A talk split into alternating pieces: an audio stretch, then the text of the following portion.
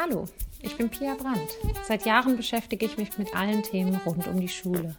Dabei kommt ein Thema immer wieder auf: Pubertät. In meinem Flügge-Podcast möchte ich mit ein paar Vorurteilen aufräumen und Licht ins Dunkle bringen. Familien und Pubertät. Ein Schlichtungsversuch. Smart Ziele setzen. Das kennen wir vielleicht aus dem Job oder aus Fortbildung. Aber was hat das eigentlich mit uns im Privaten zu tun? Welches Ziel in der Realität ist so stark, dass ich mein Handy weglege? Spiele sind genau so konzipiert, dass sie mich immer am Ball halten. Das funktioniert unter anderem dadurch, dass ich immer Ziele vor Augen habe. Und zwar ein großes und viele kleine Zwischenziele. Wenn man es schafft, die Realität auch so aufzubauen, fällt es jedem von uns leichter, das Handy beiseite zu lassen. SMART ist ein Akronym. Es steht für spezifisch, messbar, aktivierend, realistisch und terminiert. Wenn dein Sohn oder deine Tochter also erzählen, sie möchten YouTuber werden, frage doch mal, was genau möchtest du zeigen?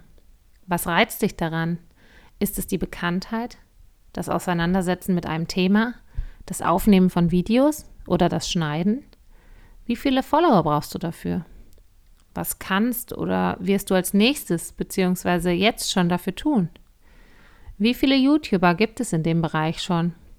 Was würdest du anders machen, um aufzufallen? Wann möchtest du damit anfangen? Das gleiche gilt für Reisen nach dem Abitur.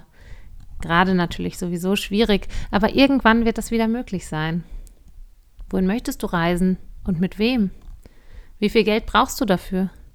Was kannst du heute schon tun, um dir die Reise finanzieren zu können? Was muss bis dahin geplant werden? Möchtest du vor Ort arbeiten oder soll das Geld für die gesamte Zeit reichen? Was kosten dort Hostels oder Unterkünfte? Bleibst du an einem Ort oder reist du durchs Land? Wann soll es losgehen?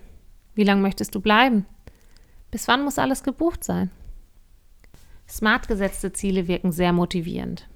Wenn wir wissen, wie ein smartes Ziel formuliert wird, können wir unsere Kinder an die Hand nehmen und das Mindset auf die positive Schiene bringen. Je nach Situation muss man vorsichtig in das Gespräch einsteigen, um nicht den Eindruck zu erwecken, man wolle das Ziel nur schlecht machen. Potenzielle Fragen an dich. Was sind denn meine eigenen Ziele? Sind die smart? Was kann ich heute dafür tun? Lebe ich meinen Kindern die aktive Zielerreichung vor? Was sind denn die Ziele meiner Kinder? Nicht die, die wir uns wünschen. Potenzielle Fragen an deine Kinder. Worauf arbeitest du hin?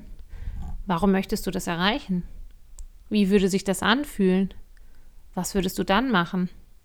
Reist du an einem warmen oder an einen kalten Ort? Lass dein Kind fantasieren und vor allem visualisieren, ohne zu kritisieren oder klein zu machen. Viel Spaß!